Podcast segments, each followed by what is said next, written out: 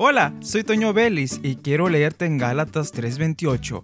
Ya no hay judío ni gentil, esclavo ni libre, hombre ni mujer, porque todos ustedes son uno en Cristo Jesús. En los tiempos bíblicos había una mala costumbre de parte de los judíos.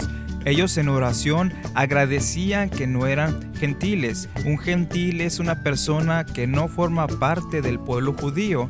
Y también agradecían que no eran esclavos ni que eran mujer. Por la cultura de aquellos años, la mujer era muy menospreciada, la tenían en un lugar muy bajo, pero vino Dios hecho hombre, vino Jesús a la tierra y Él convivía con las mujeres, Él se acercó a las mujeres a perdonar sus pecados. Recuerde usted a la mujer samaritana, Él hizo misericordia para con todos, pero marcó esa diferencia con las mujeres para que el pueblo viera de que todos somos iguales delante de Dios. Él nos ama a todos por igual.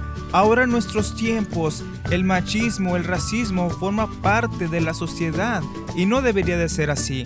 Yo te invito a que medites lo que dice aquí, que todos somos ante Dios iguales.